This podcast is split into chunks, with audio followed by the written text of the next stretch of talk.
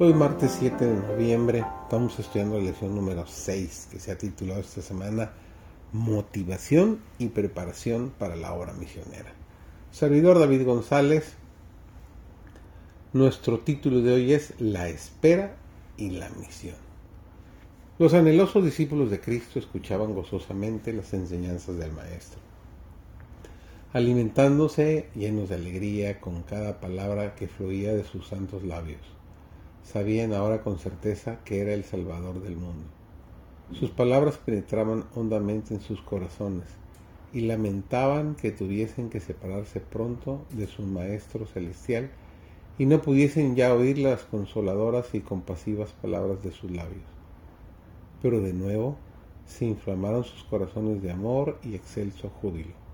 Cuando Jesús les dijo que iba a aparejarle el lugar y volver otra vez para llevárselos consigo, de modo que siempre estuviesen con Él, también les prometió enviarles el Consolador, el Espíritu Santo, para guiarlos en toda verdad.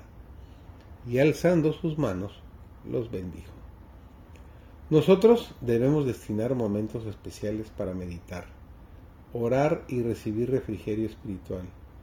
No reconocemos debidamente el valor del poder y la eficacia de la oración la oración y la fe harán lo que ningún poder en la tierra podrá hacer. Las tentaciones a que estamos expuestos cada día hacen de la oración una necesidad. Todo camino está sembrado de peligros. Los que procuran rescatar a otros del vicio y de la ruina están especialmente expuestos a la tentación.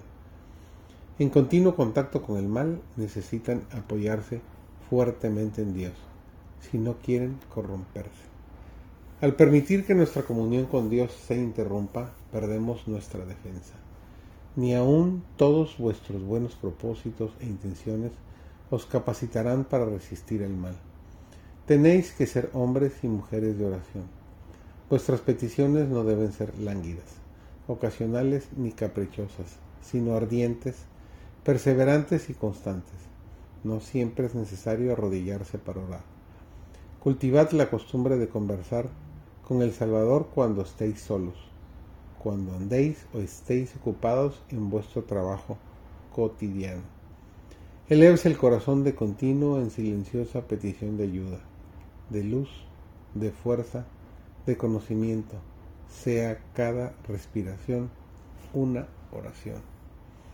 Aquellos que pertenecen a la familia de la fe nunca debieran dejar de reunirse porque este es el medio que Dios ha designado para conducir a sus hijos a la unidad, a fin de que con amor y compañerismo cristiano se ayuden y fortalezcan y animen unos a otros.